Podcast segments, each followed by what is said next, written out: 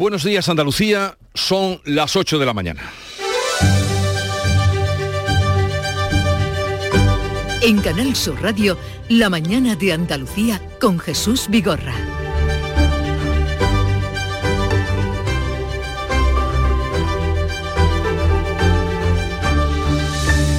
La interconexión eléctrica de Granada y Almería desbloqueará 3.000 millones de euros en inversiones. Tras la inauguración del tramo Coparacena-Baza, la red eléctrica diseña la prolongación hasta la provincia almeriense con un presupuesto de más de 160 millones de euros y un plazo de ejecución de tres años. La Fiscalía reclama exige los vídeos íntegros del salto a la valla de Melilla ocurridos el pasado mes de junio. También lo hace el defensor del pueblo. Las ONGs piden llevar ya el caso a la justicia para esclarecer las muertes de al menos 23 inmigrantes, cifras oficiales, en la frontera de España con Marruecos, mientras que Yolanda Díaz pide ya una comisión de investigación. Y el Parlamento andaluz da vía libre a la tramitación de la ley de economía circular con el apoyo de todos los grupos, a excepción de Vox. La norma ya cuenta con una partida de 40 millones, 43 millones de euros en los presupuestos del año que viene. Y la huelga de los camioneros autónomos va perdiendo fuerza, al menos se desconectan de esa convocatoria la COE, CEPIME, ATA, Fenadismer y dejan sola la plataforma para defensa del transporte con la convocatoria de huelga del sector a partir del próximo lunes. Ya veremos qué pasa. Dentro de un momentito hablaremos con un representante, el secretario general de Fenadismer. Andalucía lidera la compra de vivienda en España, según Fotocasa, con unos precios en Málaga que no se veían desde la burbuja inmobiliaria. ¿Qué quiere esto decir? El mercado andaluz supera en dos puntos al de Cataluña y al de Madrid. Y Moscú se retira de Gerson. La contraofensiva ucraniana obliga a las tropas rusas a marcharse de la ciudad ucraniana un mes después de que se la anexionara Putin. Y en Estados Unidos los datos confirman la victoria de los republicanos en el Congreso, pero con menos ventaja de lo que esperaban. Se mantiene pues y todavía la incertidumbre en el Senado. La mañana de Andalucía. Social Energy. La revolución solar ha llegado a Andalucía para ofrecerte la información del tiempo. Jueves 10 de noviembre con cielos con intervalos nubosos en la vertiente mediterránea sin descartar chubascos ocasionales. Los cielos estarán poco nubosos en el resto de Andalucía y las temperaturas seguirán con pocas variaciones. Los vientos soplarán de componente este, flojos en el interior y componente oeste, flojos en el estrecho, girando por la mañana levante y arreciando durante el día. En noviembre, Black Friday Social Energy. ¿Quieres descuentos de 200 euros en tu instalación o prefieres un cheque regalo en el corte inglés o Amazon? Ilumina tu hogar noche y día consumiendo tu propia energía. Tu instalación en 20 días hábiles con baterías premium. ¿Qué más puedes pedir? Estudio gratuito en el 955 44 11 o socialenergy.es y aprovecha las subvenciones disponibles. La revolución solar es Social Energy. Y a esta hora en la que mucha gente nos va escuchando en el coche. Vamos a darles cuenta de cómo está el tráfico en las carreteras de Andalucía. Conectamos con la DGT, nos atiende Alfonso Martínez. Buenos días. Buenos días. Hasta ahora en la red vial de Andalucía tengan precaución. En Almería van a encontrar tráfico lento. En la 7 en Viator en, sentido Cádiz y también hay complicaciones en Cádiz de entrada por la CA33 a la altura de Tres Caminos hasta San Fernando. En Granada complicaciones además en la A92G en el entorno de Bobadilla en sentido creciente del kilometraje y en Málaga. Les vamos a pedir tengan especial cuidado ya que en la A7 hay circulación intensa en, Torre de Benagalbón hasta Verdiales en, en, dirección Barcelona y también en esta misma vía en Fuengirola en este caso en sentido a la capital malacitana al margen de estas incidencias en la provincia de Málaga también en Sevilla hay tráfico intenso de entrada a la capital hispalense por la 49 en Bormujos y en la A376 a la altura de Quinto. En la ronda S30, circulación intensa en varios tramos, especial cuidado en el puente del Centenario en ambos sentidos.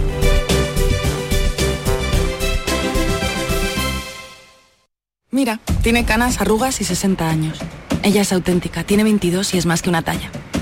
Ser real es ser como eres. Ella es auténtica porque es mujer y no tiene pelo. Somos como somos, así que míranos libre de estereotipos. Soy real, soy auténtica. Instituto de las Mujeres, Ministerio de Igualdad, Gobierno de España. Para presentar el sorteo 11 del 11 de la 11 hemos escogido a gente que ha nacido el 11 del 11, como por ejemplo Paco. Dale Paco. 11 del 11 de la 11, 11 millones de euros y 11 premios de un millón, bro. ¿Pero por, qué lo rapeas? Ah, eh, no sé, por darle un toque más moderno. Bueno, ¿y te parece moderno eso? Lo dejamos así, venga. Este 11 del 11, con 11 millones de euros y 11 premios de un millón, también puede ser tu día. No te quedes sin tu cupón, cómpralo ya. Vale, vale, Paco, no te emociones, lo tenemos. A todos los que jugáis a la 11, bien jugado. Juega responsablemente y solo si eres mayor de edad. En Canal Sur Radio, la mañana de Andalucía con Jesús Bigorra. Noticias. Vamos a contarles la actualidad de este día. La nueva conexión eléctrica entre Granada y Almería reactivará inversiones por 3.000 millones de euros que generarán miles de puestos de trabajo. Manuel Pérez Alcázar. La inauguración del primer tramo de la línea 400 entre las subestaciones de Caparacena y de Baza desatasca inversiones privadas en la zona pendientes de esa infraestructura que va a garantizar el suministro eléctrico. Se van a movilizar 3.000 millones de euros. La presidenta del grupo Redeia, antes Red Eléctrica, Beatriz Corredor, estima que se generarán miles de puestos de trabajo. El, eje completo, eje eh, Baza Caparacena en la Ribina, va a suponer 3.000 millones de inversión y más de 8.700 puestos de trabajo. Son muchos millones, son muchos puestos de trabajo para una comarca que ya se lo merecía. ¿no? Va a ser posible los ejes ferroviarios, tanto el AVE, por fin, Almería-Murcia, como el corredor mediterráneo, desde que va desde Algeciras, Bobadilla, Granada, Almería, que falta hace. El presidente del gobierno, Pedro Sánchez, asegura que la nueva infraestructura va a permitir aprovechar todo el potencial de generación energética que tiene esta zona. No solo para el desarrollo de las energías renovables, sin duda alguna, eh, sino por la atracción de inversión industrial que puede crear riqueza y empleo y, por tanto, dar respuesta a uno de los principales retos que tiene nuestro país, que es el reto demográfico y, por tanto, hacer frente a la despoblación. Garantizar, en definitiva, la igualdad de oportunidades. El presidente de la Junta, Juanma Moreno, ha ofrecido su colaboración para culminar la conexión con la futura subestación de la Ribina en la provincia de Almería. Andalucía es y va a ser cada vez más una potencia de energía renovable, eso ya no lo discute nadie. Por eso necesita autopistas eléctricas que hagan posible su transporte. Queremos ser proveedores de energía limpia, para toda Europa libre de presiones, de coyunturas complejas y de tensiones internacionales. La culminación de esta línea va a permitir electrificar el corredor mediterráneo y el AVE Murcia-Almería. La luz, por cierto, vuelve a subir hoy un 8,6% hasta los 151 euros el megavatio hora. Pues confiemos en que algún día podamos eh, transitar entre el AVE de Murcia-Almería. Confiemos.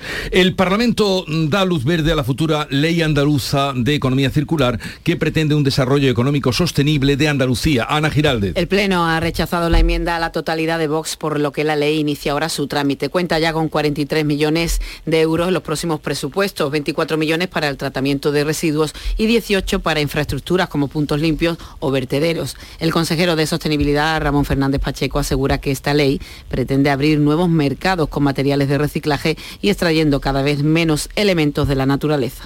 Vamos a ser ambiciosos. Tenemos que caminar hacia la consecución del residuo cero Mano tendida y una ley pionera para que Andalucía marque el paso hacia una nueva economía verde, para que siga generando empleo verde, ofreciendo instrumentos de planificación a los ayuntamientos para que estos a su vez elaboren, aprueben, implanten y ejecuten en materia de residuos. Favorecerá también el reciclaje de aguas para riego y procura la limpieza de los fondos marinos. Además, la Junta va a presentar hoy la estrategia para una minería sostenible en Andalucía para el año 2030.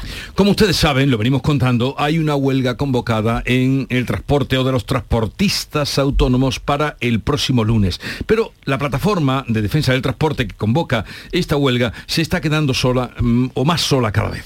La plataforma convocante, formada por autónomos y por pequeños transportistas, no tiene tiene el respaldo de ninguna otra asociación del sector. FENADISMER, que agrupa a más de 30.000 pymes y autónomos del transporte, ha rechazado por unanimidad la huelga. Las organizaciones de empresarios y autónomos de Andalucía también se oponen. El presidente de la Confederación de Empresarios de Andalucía, Javier González de Lara, pide sensatez y solidaridad quedan unos días por delante para que de alguna forma se entre en la sensatez y la coherencia de los propios convocantes. Eh, lo que pedimos es que seamos todos solidarios. Nosotros lo que les pedimos es sensatez, les pedimos comprensión y sobre todo solidaridad.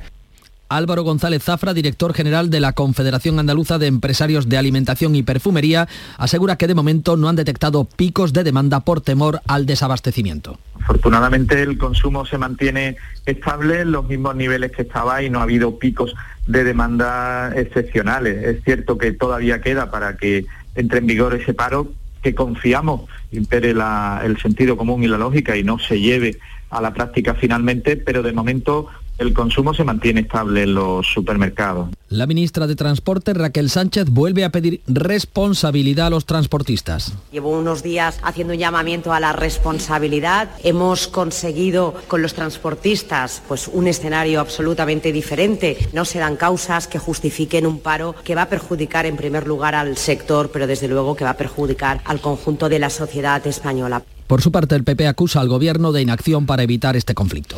Juan José Gil es secretario general de Fenadismer, que como les decíamos agrupa a más de 30.000 pymes y autónomos del transporte y que están en contra de la huelga. Si con el número o la representación que ustedes tienen, si ATA los autónomos están en contra, señor Juan José Gil, ¿quiénes son los que están por la huelga? Buenos días, López. Bueno, vamos a ver, es una huelga que, como bien decían ustedes en la introducción, no se dan las circunstancias que se daban en marzo para que los transportistas volvamos a la calle y, paralicemos el país. Una medida límite como esta, con las consecuencias que tiene, teniendo en cuenta que, más del 90% de las mercancías se mueven por carretera, tiene que estar fundamentada. Es cierto que en marzo la brutal subida de los incrementos de los carburantes hizo que a los transportistas les saliera más rentable en muchos casos parar el vehículo que tenerlo en funcionamiento, pero ahora mismo, en estos meses, hemos eh, conseguido muchas medidas, tanto estructurales como económicas, que ahora mismo no justifican llegar a una medida de presión límite como la que plantean los convocantes. ¿Quién hay detrás? Pues bueno, eh, eh, basta ver las asambleas que hicieron en las diferentes provincias, no en todas, creo que aproximadamente unas 20 provincias se hicieron asambleas y el número de asistentes pues era bastante reducido. Hablábamos de unas decenas de, transportistas, por supuesto, en su derecho de protestar. Esto está claro que hay que respetar su, decisión, pero como decía antes, llegar a una medida de presión límite como esta, nosotros hemos hecho muchos paros en, eh, vamos, en, estos, en estos años, de, en el de marzo participamos activamente, pero ahora entendemos que no se dan las circunstancias para llevar a cabo esta movilización. Pero entonces, señor Gil, mm, digo porque por la, eh, en fin, la agrupación que usted representa, eh, los transportistas que estén agrupados también en ATA, eh, son mm, transportistas que van por libres. Bueno, es una organización que ha nacido recientemente, tiene pues los adeptos que tiene, es cierto que en marzo aprovechó una circunstancia coyuntural económica bastante complicada y eso hizo que el, que el paro triunfara y sobre todo porque organizaciones con mucho peso como la nuestra, pues sí apoyamos el paro. En este caso ha sido por absoluta unanimidad, no ha habido ninguna organización de las territoriales nuestras que haya mostrado ningún apoyo, o sea que ha sido unánime y por tanto nuestra sensación es que el seguimiento va a ser mínimo si es que finalmente se lleva a cabo que, que aún tenemos... Eh, creemos que incluso en el último momento se pueda suspender el paro y por tanto pues que al final no se, no se llegue a producir. Bueno, entonces usted reitera que es porque no se dan las condiciones, los transportistas, eh, me decía usted que en esos momentos de marzo eh, era mejor tener el camión parado que estar en la carretera, pero ahora no es así. Efectivamente, durante estos meses los transportistas han podido eh, repercutir en sus tarifas estas subidas de los carburantes y además han recibido, están recibiendo eh, diferentes ayudas económicas para paliar Ay, se nos ha cortado la comunicación. La subida de los combustibles. Estamos hablando. les escucho, ¿no me escuchan ustedes? Sí, eh, no, se ha entrecortado, pero continúe, que ahora sí le escuchamos, señor ah, Gil. perdón, eh, le decía que durante estos meses los transportistas han podido incrementar sus tarifas para amortiguar el impacto del precio de los carburantes y han recibido ayudas económicas por parte del gobierno. nos, hablamos de un montante de casi mil millones de euros, que se entregaron parte en, en mayo y lo que se va a entregar en, en, noviembre a los transportistas, más la bonificación de 20 céntimos en el precio de los carburantes del que venimos disfrutando desde marzo. Juan José Gil, secretario general de FENADISMER, gracias por atendernos. Ya veremos qué pasa el lunes. Eh, va a la cuenta atrás cuando llegue el día de esa convocatoria. Un saludo, gracias por estar con nosotros y que tenga usted un buen día. Igualmente, gracias y buenos días. Adiós. Vamos a otro asunto. Andalucía lidera la demanda de compra de viviendas en España. Supera en dos puntos a Cataluña y también supera a Madrid. María Ibáñez, cuéntanos. Pues todo ello según un informe elaborado por Fotocasa y presentado aquí en Málaga, según la directora de estudios de este portal. Estas cifras son fruto de un desequilibrio entre la demanda y la oferta. En el caso del mercado del alquiler es aún más acusado. En los últimos cinco años el precio para alquilar una vivienda en Andalucía se ha incrementado un 51% y es de nuevo en Málaga capital donde el mercado afronta una situación sin precedentes. Escuchamos a María Mato. No creemos eh, que vayan a poder eh, estabilizarse los precios teniendo en cuenta que toda esa demanda frustrada del mercado de la compra va a ir hacia el mercado del alquiler. Y también lo que hay en marcha por parte de, mm, de las administraciones de la implementación de la ley de vivienda, creemos que va a ayudar a conseguir el efecto deseado, es decir, más reducción de oferta con más demanda, lo que va a hacer que los precios suban todavía más. Después de Málaga, las provincias más caras para comprar en Andalucía una vivienda son Granada, Cádiz y Sevilla. Málaga, Granada, Cádiz y Sevilla. Pues ya lo saben si están pensando en comprar o tienen que comprar. Sevilla ha sido elegida la capital europea del turismo inteligente en 2023. Pilar González. Sevilla se ha medido con otras 28 candidatas de 13 países, pero solo siete preseleccionadas han ido a Bruselas para presentar sus propuestas ante un jurado europeo, entre ellas dos españolas más, Gijón y San Sebastián. Ante este jurado, ha salido Sevilla ganadora porque ha valorado los logros que tiene la ciudad en las cuatro categorías que se evalúan en este certamen. Accesibilidad, sostenibilidad, digitalización y apuesta por el patrimonio histórico y creatividad. También por el completo programa de actividades que desarrollará la capital andaluza durante todo el próximo año para difundir la capitalidad europea de turismo inteligente y que aglutina acciones divulgativas, congresos para expertos y para el sector a nivel internacional y también eventos que van a involucrar a toda la ciudadanía. 8, 17 minutos sintonizan Canal Sur Radio. Andalucía registra exportaciones en récord. Para seguir creciendo, no te pierdas Estenda Global, el mayor encuentro sobre comercio exterior de Andalucía que se celebra los días 16 y 17 de noviembre en Málaga. Inscríbete en www.estendaglobal.es. Impulsa tu empresa en el mundo. Andalucía se mueve con Europa. Unión Europea, Junta de Andalucía. ¿Y tú? ¿Qué radio escuchas? El programa que yo escucho es La Noche Más Hermosa. La Noche Más Hermosa, el programa de la tarde, el de salud que empieza a las 6. A la una, los deportes. Me encanta el comandante Ana. Los fines de semana, por supuesto, Pepe de Rosa y Ana Carvajal y Pilar Muriel los fines de semana. Canal Sur Radio, la radio de Andalucía. Yo, escucho Canal Sur Radio. En Canal Sur Radio, la mañana de Andalucía con Jesús Vigorra. Noticias. La Comisión Europea ha acordado flexibilizar las reglas fiscales de cada país a su deuda con un límite del 3%. España tiene problemas para gestionar y gastar los fondos europeos, por lo que podría perder en las próximas asignaciones. Se vuelve al 3% de déficit para los que superen el 60% de la deuda, aunque se permitirá flexibilizarlo con multas de menor cuantía. Por otra parte, la gestión de los fondos, según publica ABC, el gobierno teme no poder gastar todo lo presupuestado este año, tener que traspasarlo recursos al año 2023. La Fiscalía reclama y exige al Ministerio del Interior más vídeos de la tragedia de Melilla para su investigación sobre el asalto a la valla que costó la vida de decenas de inmigrantes y todavía además no hay un número que satisfaga a unos y a otros, aparte de las cifras oficiales. El Ministerio Fiscal ha ampliado la solicitud de pruebas a la luz de los vídeos publicados esta semana que evidencian la presencia de inmigrantes muertos en territorio español, pese a que el gobierno lo niega. Forma parte de las dirigencias abiertas cuyo plazo concluye en diciembre, aunque es El Ministerio del Interior ha contestado que todo el material audiovisual ya fue entregado, el vídeo completo con la secuencia de acontecimientos sin editar. El presidente del PP, Núñez Feijó, ha advertido que ni Marlasca ni Pedro Sánchez pueden ocultar la verdad.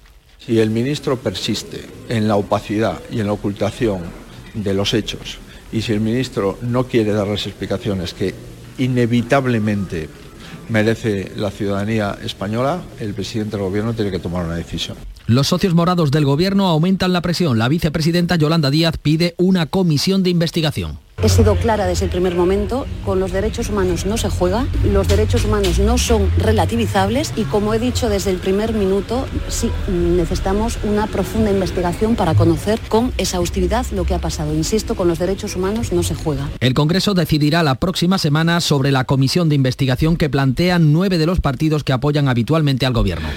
Podemos mantiene el pulso a Yolanda Díaz sobre la futura candidatura en las elecciones generales del próximo año. Los morados han publicado un vídeo en el que aparece Irene Montero con la palabra presidenta. Pablo Iglesias recuerda que las encuestas dan una intención de voto a Podemos del 41% y al proyecto Sumar de apenas un 17%. Con esa correlación todos tenemos que ser humildes y respetuosos.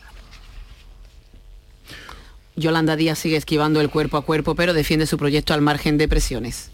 Un juzgado de Barcelona imputa a Pablo Casado por sus declaraciones sobre el catalán en la escuela. El juez ha admitido a trámite la querella del gobierno de la Generalitat por injurias, calumnias y un delito de odio por las declaraciones del ex líder del PP en las que dijo que había profesores con instrucciones de no dejar ir al lavabo a niños porque hablan castellano. Casado prestará declaración el 30 de enero, aunque puede hacerlo por videoconferencia desde la sede de la calle Genova. El gobierno andaluz va a convocar esta semana a los grupos parlamentarios para abordar las ayudas a las familias y el proyecto de presupuestos. Es la segunda ronda de reuniones. El consejero de la presidencia, Antonio Sanz, ha mostrado a estos micrófonos voluntad de diálogo en torno al proyecto de presupuestos para el año que viene y la puesta en marcha de nuevas ayudas que palíen la incidencia de la alta inflación en las familias andaluzas. Creo que Juanma Moreno se comprometió a que habría otra forma de gobernar con mayoría, aquella del rodillo desapareció, desde luego con el gobierno de Juan Moreno no existe ya. Hemos apoyado en el Parlamento iniciativas como el Grupo de Trabajo de la Sequía, propuesta por el PSOE, y vamos a seguir eh, dialogando mes a mes. Y bueno, esta semana iniciamos ese diálogo y nos reunimos con todos los grupos. El Parlamento celebrará el 28 de noviembre un pleno extraordinario para conmemorar el cuadragésimo aniversario de la creación de la Cámara en el Salón de Tapices del Real Alcázar de Sevilla. Ya les contamos del ámbito internacional que Rusia se retira de la ciudad ucraniana de Gerson, la única capital regional bajo su control. La contraofensiva ucraniana obliga a los soldados rusos a marcharse del enclave estratégico que abre la puerta a Crimea. El presidente ucraniano Volodymyr Zelensky no celebra aún la liberación y teme que en represalia los rusos vuelen una importante presa hidroeléctrica. Hace esta advertencia a Moscú. Cualquier intento de volar la central hidroeléctrica de Kaskova, inundar nuestro territorio y dejar sin agua a la central nuclear de Zaporilla significará su declaración de guerra al mundo entero.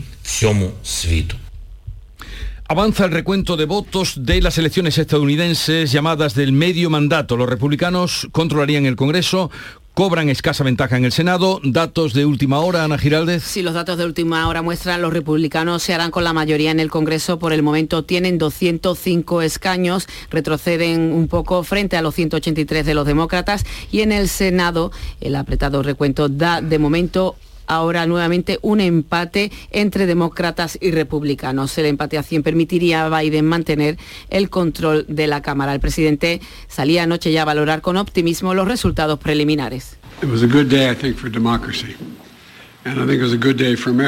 Ayer fue un buen día para la democracia y para América. Nuestra democracia ha sido puesta a prueba en los últimos años, pero el pueblo ha dejado claro que quiere proteger el derecho a elegir. in this country. Los republicanos no han barrido como predecían las encuestas y son muchos los que piensan que Trump ha restado votos. La estrella emergente es ahora el reelegido gobernador de Florida, Ron DeSantis, que le va a disputar a Trump la candidatura a las presidenciales de 2024. Veremos qué pasa en ese recuento que eh, hasta el momento, como les hemos informado, está muy igualado. Nuevo foco de viruela ovina y caprina en dos explotaciones de Benamaurel en Granada. Afecta a 400 animales, 355 ovejas y 44 la Consejería de Agricultura ha adoptado las medidas de control que incluyen el sacrificio de los animales, la limpieza y desinfección de las explotaciones y el establecimiento de una zona de protección de 3 kilómetros y una de vigilancia de 10. Ya son 13 los focos contabilizados en Andalucía, 12 en la provincia de Granada y uno en la de Almería. Científicos españoles descubren las causas de la metástasis en el cáncer y abren las puertas a su curación.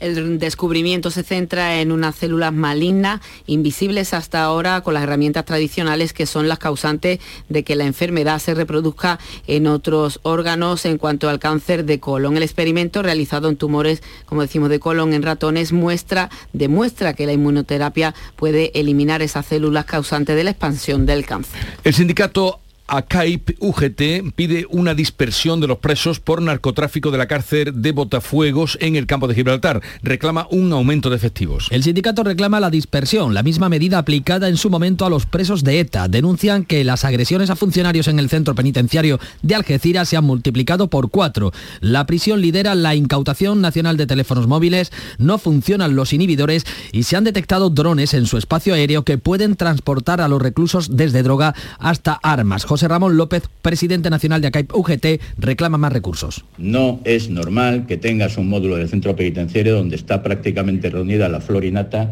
de este tipo de internos. Eh, están todos juntos y evidentemente te genera unos problemas, unos problemas importantes y una presión importante para el trabajo diario. Un juzgado de Sevilla investiga la muerte de un hombre de 37 años tras ser reducido por agentes de la Guardia Civil. El padre de la víctima llamó pidiendo asistencia ante la actitud violenta de su hijo que había consumido drogas el pasado mes de septiembre. El hombre y el hombre murió una semana después de la intervención de los agentes. La familia denuncia que murió por culpa de la policía y que más de un mes después no han recibido el informe de la autopsia. El padre grabó lo ocurrido y lo ha colgado en las redes sociales. ¡Urgente! Asegura además que tiene otro vídeo en el que los agentes llaman a los servicios sanitarios y lamentan la tardanza de su llegada cuando el hombre estaba inconsciente en el suelo. Condenado a 21 años y 5 meses de cárcel, el autor de la decapitación de un hombre en Huelva que se paseó con la cabeza en una bolsa por las calles de la ciudad en 2020. Se le condena por la muerte y la profanación del cadáver de su víctima y deberá además indemnizar con 205.000 euros a su familia. El asesino metió la cabeza del fallecido en una bolsa de plástico y la depositó en Plaza de Huelva, donde la enseñó a varias personas, sobre todo a niños, generando el pánico entre los viandantes. La, eh, la audiencia lo absuelve de los delitos contra la integridad física y moral y robo con violencia, por los que también fue juzgado. El Parlamento andaluz aprueba por unanimidad la ley andaluza del flamenco. Dota de un marco jurídico para proteger y potenciar a los que hacen posible este arte. Por primera vez el flamenco llegará a todas las enseñanzas desde las escuelas de primaria a la universidad. La norma ratifica la celebración del Día Internacional del Flamenco cada 16 de noviembre. Y vamos a escuchar lo que decía precisamente la intervención de Arturo Bernal, que es el consejero de Turismo, Cultura y Deporte. Y no huele a la cera de los candelabros ni tampoco a flores frescas. Hoy en la iglesia del Parlamento huele a Andalucía. Hoy huele a flamenco. Buenas tardes, señoría. Muchas gracias. Pues esta era una unas letrillas que leyó el consejero en apoyo y defensa del flamenco y de la nueva ley que se está tramitando. Muere el sanroqueño más internacional, Carlos Pacheco, considerado como uno de los mejores dibujantes de superhéroes del cómic a nivel internacional. El Ayuntamiento de San Roque ha declarado dos días de luto oficial. Ana Torregrosa. Los restos mortales del genial dibujante se encuentran desde esta pasada noche en la capilla ardiente instalada en el Palacio de los Gobernadores de San Roque, de donde era hijo predilecto. Sus vecinos, amigos, los admiradores del dibujante de personajes como Superman, Batman o Spiderman, entre otros muchos, lo van a poder despedir hasta las 7 de la tarde, hora en la que será trasladado para su incineración en un acto ya íntimo solamente para los familiares. Carlos Pacheco anunció en septiembre que padecía ELA y ha fallecido con 60 años. El Ayuntamiento de San Roque ha decretado dos días de luto oficial y las banderas ondean a media asta en memoria de su vecino, considerado un referente internacional en el mundo del cómic por sus trabajos, entre otros muchos, para las firmas estadounidenses Marvel o DC Comic. Estamos a 10 de noviembre. Faltan 42 días para el sorteo de la Navidad que aquí cantaremos. Llevas y contaremos. Contaremos, cantaremos y, sobre todo si tenemos que cantar premios en Andalucía. Oye, ¿llevas ya algún décimo? Varios, sí. Llevas ya varios. varios, vale, sí. Vale, hace bien. Todavía no tenemos el de la casa, ¿eh? No, no ha llegado todavía. Que el año pasado nos dio una pedrea. Efectivamente. Bueno, ya tocaba, ¿eh? Treinta y tantos, no sé cuántos años llevábamos en el mismo número y no tocaba, pero el año pasado nos dio esa alegría. Pues hoy a las diez y media de la mañana está prevista la presentación de la campaña publicitaria de la lotería. El anuncio se ha rodado este año en Asturias. Pues así es, y según nos avanzaba nuestro compañero Alfonso Miranda, bien conocedor de las lides eh, de loteros. Eh, va a ser un año más un anuncio entrañable que conmoverá a todos y que prácticamente es el eh, punto de partida ¿no? de esa fecha, esa víspera que es la Navidad. Pues en cuanto que lo veamos o tengamos el sonido, se lo vamos a poner a ustedes no, para que no pierdan nada de lo que acontezca hoy en la actualidad de este 10 de noviembre. Vamos ahora a la información local porque estamos llegando a las 10 y media. Hasta mañana, Manolo. Hasta mañana.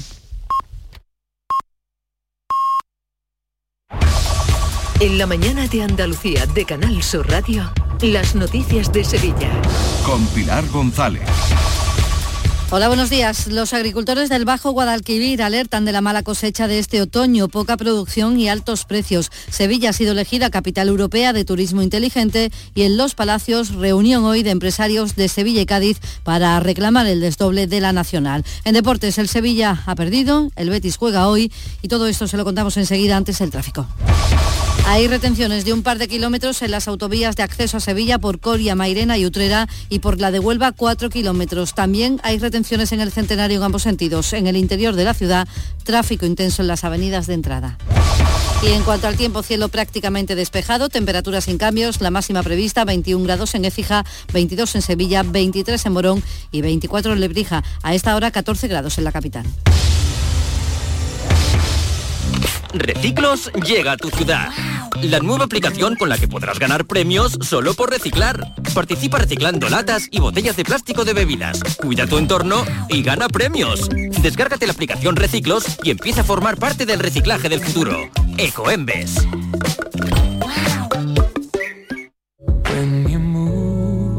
Movernos. ¿Cuándo hemos dejado de hacerlo? La tecnología sirve para nunca parar de encontrar nuevos caminos.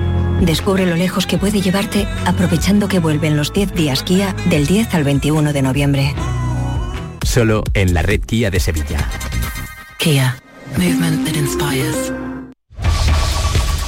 Sevilla ha sido elegida Capital Europea de Turismo Inteligente 2023, un título que concede la Comisión Europea para distinguir a los destinos que han apostado por innovar para hacer más sostenible el desarrollo turístico. Nuestra ciudad se ha medido con otras 28 candidatas de 13 países y al finalmente se ha llevado este reconocimiento. Los agricultores del Bajo Guadalquivir alertan del peligro que corren las cosechas de otoño. Se ha plantado menos y los cultivos como la alcachofa, la col o la coliflor están en riesgo porque se están secando. Como no ha llovido, pues se están secando. La alcachofa viene, pero viene ya abierta, entonces eso no lo quiere el mercado alertan de la poca producción y por tanto de una posible subida de precios. Empresarios de Sevilla y Cádiz se reúnen hoy en los Palacios para reclamar las mejoras necesarias en infraestructuras de transporte entre ambas provincias. Se reúnen empresarios y la Confederación y la Cámara de Comercios también de Sevilla y el campo de Gibraltar y Cádiz. El alcalde de los Palacios, Juan Manuel Valle, insiste en la necesidad de que el Gobierno desdoble de una vez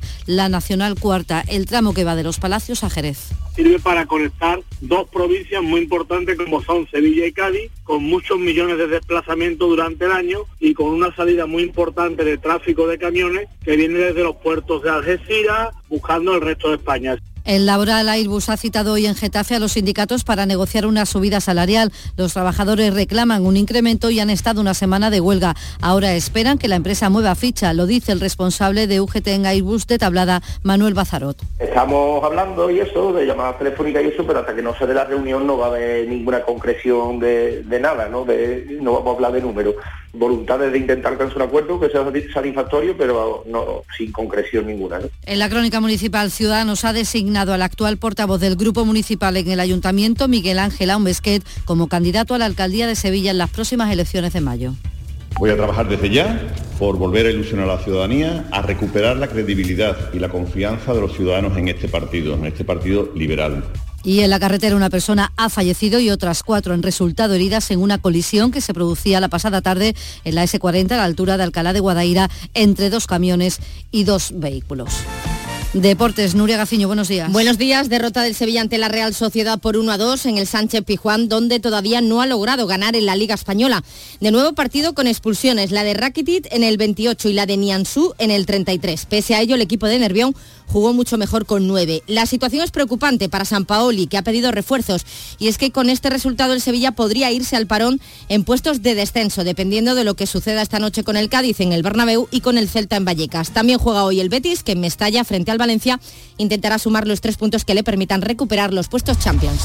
Gracias, Nuria. Y en Cultura, la película para Esteves, Retrato de una Semana Santa, ha obtenido siete candidaturas a los premios Goya. Eh, cuenta la Semana Santa Sevillana desde la mirada del público en la calle. Se está proyectando en el Festival de Cine Europeo que se está celebrando en Sevilla. Hoy se estrena en el Lope de Vega, en este festival, la película El Secadero. 10 grados a esta hora en Cazalla, 12 en Sevilla.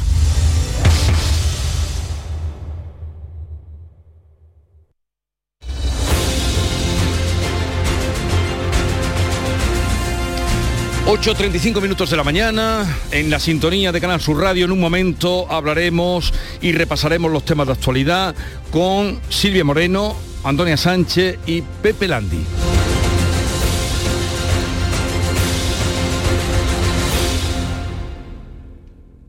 Mira, tiene canas, arrugas y 60 años. Ella es auténtica, tiene 22 y es más que una talla. Ser real es ser como eres. Ella es auténtica porque es mujer y no tiene pelo. Somos como somos, así que míranos libre de estereotipos. Soy real, soy auténtica. Instituto de las Mujeres, Ministerio de Igualdad, Gobierno de España. Buenos días. En el sorteo del cupón diario celebrado ayer, el número premiado ha sido 82.212. 82212. Serie 43043. Hoy, como cada día, hay un vendedor muy cerca de ti repartiendo ilusión. Recuerda que este viernes día 11 se celebra el sorteo 11 del 11 de la 11, con un premio de 11 millones de euros y 11 premios de un millón. Cómpralo ya. A todos los que jugáis a la 11, bien jugado. Asegurarte en Montepío es muy diferente a hacerlo en otras compañías. Es como formar parte de una gran familia que lleva cuidando de los suyos más de 100 años. Descubre nuestras soluciones en salud, decesos, jurídico, retirada de carnet y mucho más, siempre a los mejores precios. Visita montepíoconductores.com. Montepío lo tiene cubierto.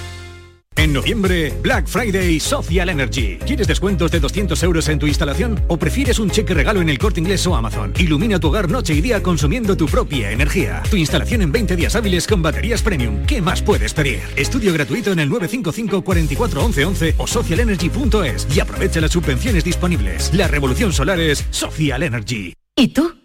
¿Qué radio escuchas? Es el Carrusel Taurino, de los domingos por la tarde. Yo prácticamente me llevo todo el día con ustedes, con Marilo, con cafelito y beso y lo de salud, también lo escucho. El tuyo, me gusta la noche más hermosa. Canal Sur Radio, la radio de Andalucía. Yo, escucho Canal Sur Radio.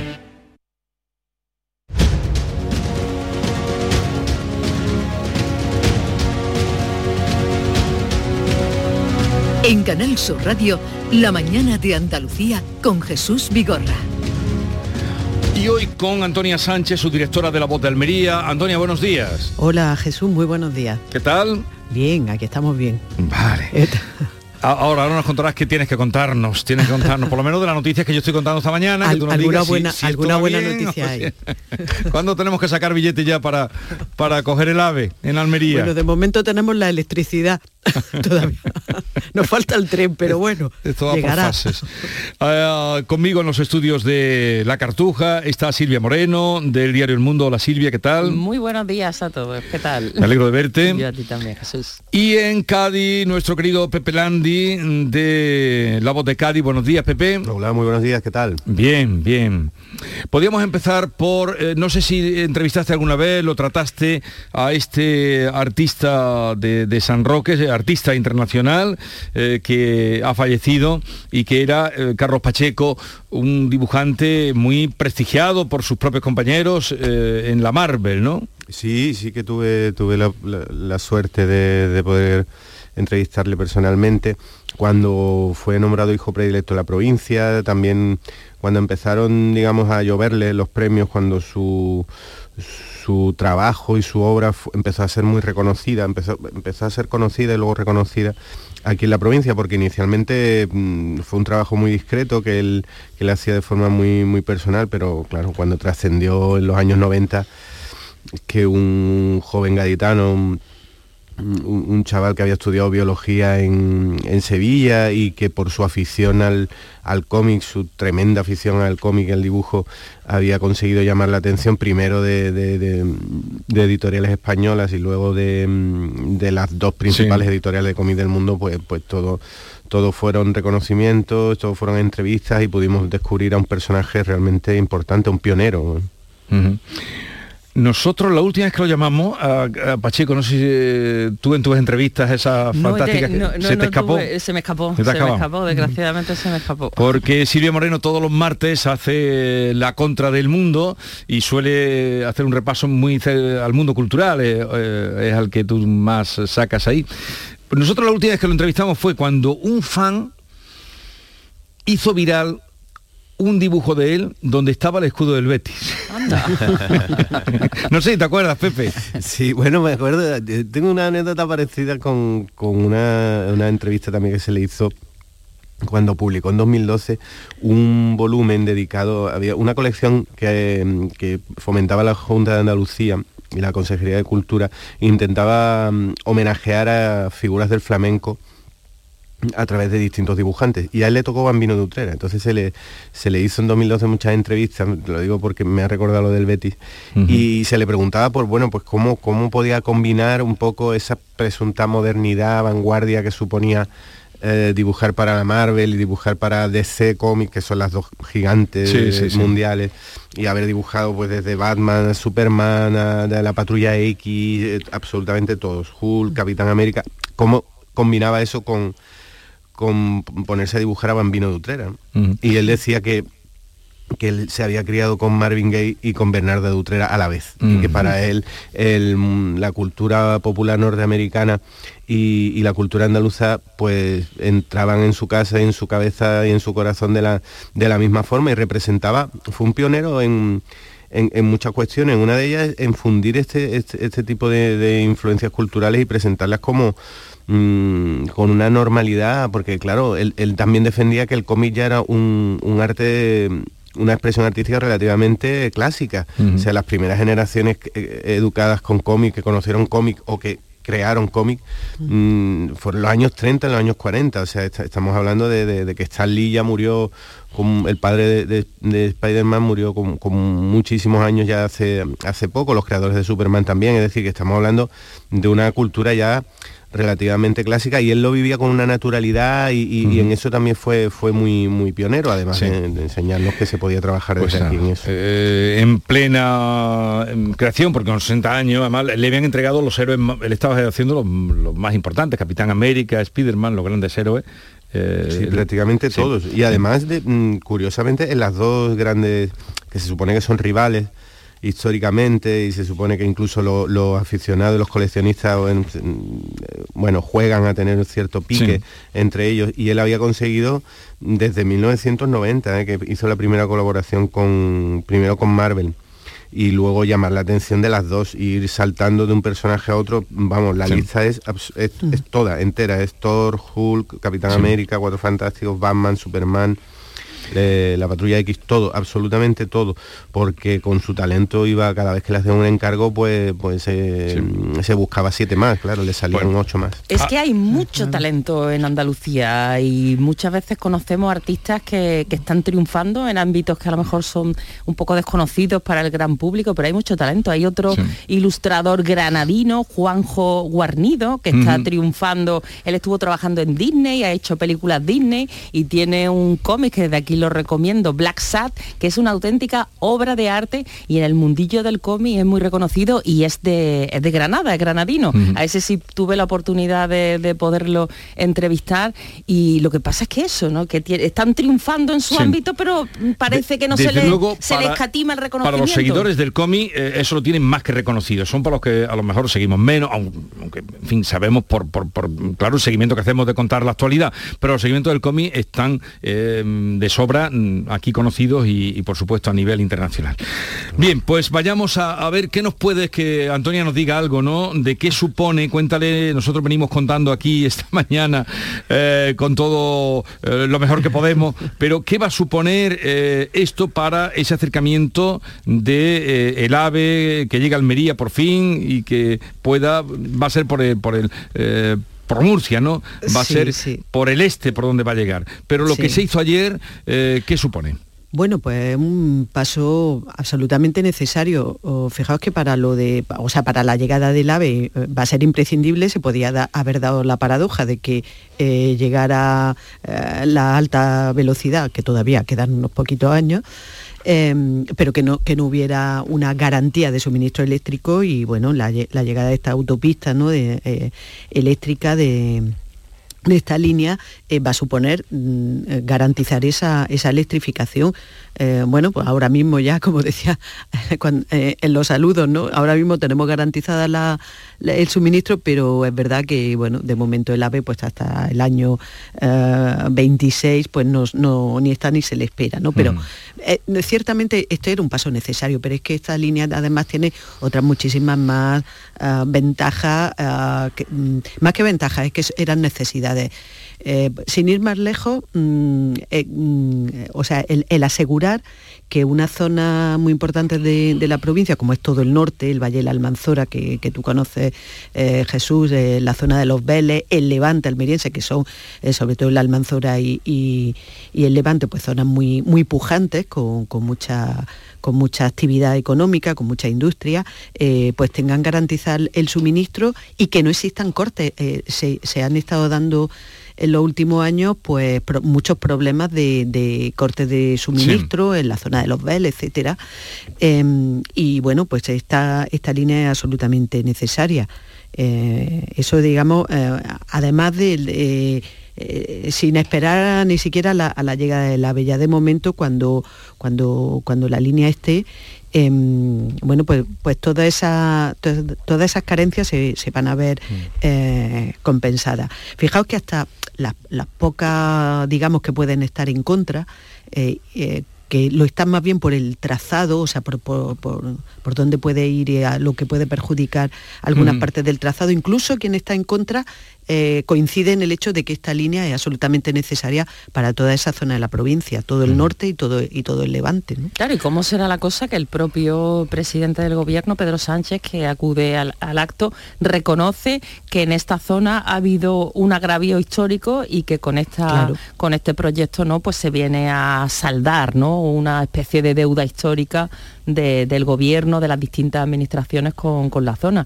Es que si, si, nos, si nos fijamos eh, en Granada, en los, últimos, en los últimos tiempos, todos los problemas que hubo con el tren, que, no, que estuvo aislada eh, ferroviariamente durante varios años, y esto, las infraestructuras son fundamentales para que la comarca pueda despegar, puedan llegar las inversiones. Sí. Esta, esta infraestructura es absolutamente necesaria. Eh, pues seguiremos confiando y esperando, ahora que nos contaba Antonia, que ese es un paso fundamental para que pueda llegar el AVE, eh, al que se le espera 26, eh, a ver si se cumpliera el plazo sería... Yo firmaba ahora mismo, ¿eh? Firmaba. Si se cumpliera un plazo por una vez sería estupendo. Eh, bien, eh, ah, vamos a hablar luego de un tema mm, que se está calentando y se está caldeando, eh, como es eh, la, la petición o la investigación eh, de que ahora pide la Fiscalía, reclama todas las imágenes que tenga al Ministerio del Interior, pero como vamos a hablar después con eh, un representante de Amnistía Internacional, lo dejo para después, y vamos a otro también que va a la contra, parece que se va desinflando, no sé qué percepción tenéis sobre la huelga convocada por los transportistas autónomos, que cuando se anunció la convocatoria hace unos días, fue el viernes de la semana pasada, parecía que otra vez estábamos como a mediados de marzo y a medida que pasan los días la cosa parece que se va desinflando. No sé qué percepción tenéis vosotros de la huelga del transporte.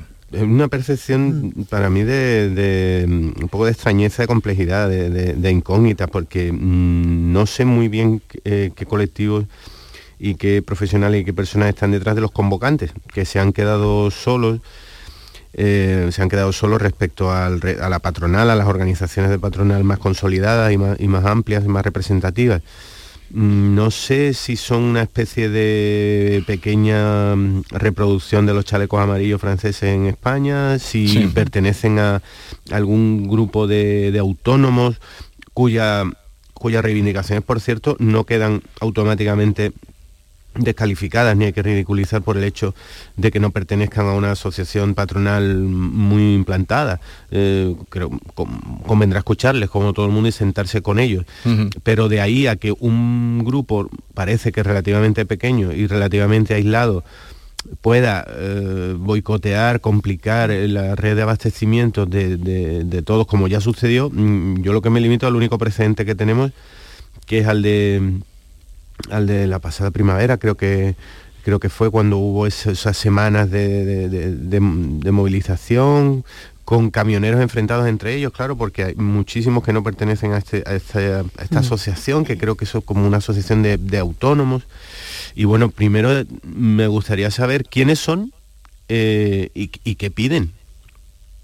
Claro, lo que pasa es que en la anterior convocatoria eh, también era esta misma plataforma la que lideró las protestas. El gobierno eh, la minusvaloró, dijo que no era representativa y acordaos toda la- todo lo que se montó y al final fue de menos a más y, y las empresas, bueno, muchas tuvieron que parar porque no les llegaban los suministros. Ahora da la sensación de que la las asociaciones más representativas, las más numerosas, se han descolgado, nos están diciendo que, ni mucho menos se va a llegar a lo que ocurrió el pasado mes de marzo, pero bueno, yo mm, mantendría, ser- sería prudente y por parte del gobierno también intentaría limar toda esa, esa, esa aspereza, esos detalles de la ley que se aprobó, que los convocantes lo que están denunciando es que no se está cumpliendo, que es una ley que es papel mojado, que siguen trabajando a pérdida, que esas inspecciones que debería haber en el sector no se están produciendo simplemente porque es que apenas hay inspectores que se puedan encargar de esto y entonces estamos a acerca de la campaña de Navidad, el Black Friday, el Black Monday, momentos en los que eh, muchas pequeñas empresas que tan mal lo han pasado con, con, eh, con la pandemia y con todas las restricciones, pues ahora tienen la vista puesta en la campaña, ¿no? Para intentar cuadrar sus cuentas y que los números les salgan, pues esta huelga aunque se estén descolgando los mayoritarios, yo sería prudente y desde luego por parte de las administraciones pondría toda la carne en el asador para que esto finalmente se pueda reconducir y se atiendan también las peticiones de los transportistas. Sí, sí parece que se está desinflando eh, y yo creo que, lo que puede estar pasando es que, eh, que, se- que lo ha explicado también muy bien en la, en la entrevista anterior, es que el contexto no es exactamente igual. Es verdad que eh, en primavera había un contexto complicado en el que, bueno, pues eh, la, chispa prendió y prendió y se extendió, se extendió a, a- a un una cantidad de- del sector, a un porcentaje del sector muy alto y eso, claro, llevó a, a que, a que se extendiera de tal manera que, que llegó a, bl- a bloquear, ¿no? Eh, y ahora, no es que el contexto sea fácil, porque no lo es, ya lo sabemos, que estamos en, eh, en un momento económicamente eh, también complicado, pero eh, bueno, mm, el hecho de que haya hay, hay, algunas diferencias, y, eh, mm, por ejemplo, que, que ellos han podido eh, incrementar sus tarifas, con lo cual compensar esa, digamos, esa, esa mm, pérdida por la, por la subida de, de los combustibles. Entonces, no siendo la situación eh, miméticamente igual, pues ahora la, la- la chispa que, que esta organización, eh, que, que yo también me, me pregunto como, como Pepe, ¿no? Eh, la- sobre las incógnitas que plantea, pues eh, digo que ahora mismo la chispa no ha aprendido exactamente igual, no parece que vaya a apren- aprender exactamente igual a lo que a lo que dice otro porcentaje muy alto del sector, ¿no? Sí, veremos qué pasa. Fernandimer los apoyó en la otra ocasión y era, claro, ellos representan a 30.000 eh, asociados, tienen. Veremos qué pasa mm, el próximo lunes. Mm, a ver, que la otra vez fue sorprendente, lo que eh, sorprendente y sorpresa para todo el mundo. Y además sacamos, eh, la otra vez sacamos la conclusión, creo, la, eh, mm, tenemos ese precedente de que un, un pequeño grupo, un, pe- un pequeño grupo es capaz de paralizar muchas cadenas de suministro, muchas, que lle- llegaron a vaciarse eh, expositores y, y lineales de, de- de muchos supermercados, de algunos productos. ¿eh? Es que no estamos hablando de, de poca cosa. Entonces, bueno, esa conclusión nos llevamos, ¿no? Entonces estamos un poco, pre- un poco prevenidos y un poco asustados de decir, bueno, a ver si un grupo pequeño de personas de- mm, cuya eh, adscripción o cuyo origen o cuya reivindicación no conocemos con detalle son capaces de, de paralizar más de lo que pensamos y de, y de boicotear a un sector entero que curiosamente no, no secunda sus mismas peticiones. Es que la mayoría de los transportistas no está con ellos y sin embargo la, la sensación que tenemos es que esos pocos pueden paralizarlo todo o Es pueden que esto- paralizar mucho. ¿no? Este es un sector que le pasa como a, bueno, como a otras cosas eh, en la vida, ¿no? Que hasta que no falla o hasta que no lo tenemos no nos damos cuenta de la importancia ah, que tiene. Eh, la logística y, y- y el transporte eh, son esenciales. Entonces, mm, eh, claro, cuando llegamos al comercio, cuando llegamos a la restauración, cuando llegamos a cualquier a una, a una industria, a, a cualquier sitio, em, para que las cosas estén donde están, an- antes tiene que tiene que haber un movimiento de, de eso, de logística, de transporte em, eh, tremendo. Bueno, en, eh, en esta provincia, por ejemplo, en Almería, que, que ya sabéis que la exportación es fundamental y, y bueno, es asombroso eh, cuando uno pues a las 12 de la noche coge una carretera, coge una, una autovía y ve cómo en ese momento se activa una maquinaria de, de- de camiones y de, y, de, y de desplazamiento y de transporte eh, fabulosa, vamos, mm, camiones y camiones por esas carreteras, por esa autovía en dirección a, bueno, pues a los distintos puntos. Por eso digo que que son cosas que hasta que no fallan, que, no, que a lo mejor en el día a día no, no lo percibimos tanto, pero cuando fallan eh, realmente las consecuencias pueden ser catastróficas. Desde luego lo vimos, lo vimos en la primavera, ¿no? No, y también en, en sectores de la alimentación que tuvieron, Claro. eh, se quedaron desprovistos, pero en fin, vamos a ver, parece que ahora llegará el lunes y veremos qué ocurre. Eh, ¿Estáis siguiendo las elecciones? ¿Os interesa mucho, poco las elecciones de mm, los Estados Unidos en ese mm, como en, mm, medio mandato, ¿no? Que hacen. Pero lo último que salía, que estábamos mirando, iban, como dicen en mi pueblo, a Pairón. ¿Sabes lo que es eso, no, Pepe? Sí, sí. Claro, se, ahí- se entiende por el contexto, ¿no? Empatadillo, ¿no? ¿Eh? Ahí empatadillo, igualado. Empatado, empatado, sí, sí, igualado, sí. igualado, sí. Eh, bueno, parece eh, que... O sea que Biden, a pesar de sus años, de sus lazos, resiste ante Trump. Es bueno, a pesar de sus años, ha, ha anunciado que es que plantea volver a presentarse. Bueno, eso ya es otra En cosa. fin, pero bueno, vamos a ir, vamos a ir por, por plazos. Y bueno, yo como espectador, lector y observador lejano mm, y ciudadano, pues lo que lo que observo con cierto alivio es que una especie de ola conservadora mm, trampista se puede denominar que, que se anunciaba como eh, como inevitable como que llegaba pues pues no ha sido no ha sido tal. Ha sido un resultado muy equilibrado en el que en realidad cualquier mm, Todavía no han terminado, ¿no? Todavía no han terminado, terminado pero todavía. mm, ya parece que el margen, el margen de cambio de los resultados es pequeño, de forma que mm, probablemente Biden perderá el control de una de las cámaras. Bueno, eso le va a dificultar la segunda mitad de- del, del mandato que, que le queda, pero también plantea una situación de salud democrática bastante conveniente que es la de la de los contrapesos y la del equilibrio. Mm, yo, yo, bueno, como votante, como ciudadano, lo que me alivia es que esa presunta marabunta de, trumpista que iba a reaparecer Trump en, en Lord de multitudes y montado en un carro de, de- pues no, pues no ha sido así y se ha quedado incluso, por ejemplo, en estados en estados bastante de tradición bastante conservadora él se preguntaba también por la posibilidad de modificar la ley del aborto y ha sido rechazada eh, por, bus- por buscar mm, legislación que pueda servirnos de termómetro un poco de- del resultado. En, en tres o cuatro estados también ha sido aprobado el uso recreativo del cannabis, que también ya son seis o siete estados y también se consideraba como una especie de termómetro de ver cómo avanzaba el voto conservador o cómo resistía el voto progresista y, y el resultado ha sido bastante bastante equilibrado así que mm, yo creo que, que el, el- el lobo que iba a venir pues por ahora no ha venido Ah. pero bueno siempre conviene estar en guardia ¿no? Sí, yo no sé si la lectura es tanto que ha resistido Biden eh, y, el Partido Demócrata como que ha ganado el espanto. Em, eh, la sensación que tengo, ¿no? Creo que hay imágenes como, como el asalto al Capitolio, como la como hechos como lo de la ley del aborto, como lo del aborto, que, bueno, me parece que, han podido movilizar a, un sector importante que ha frenado esas aspiraciones de, de Trump, ¿no?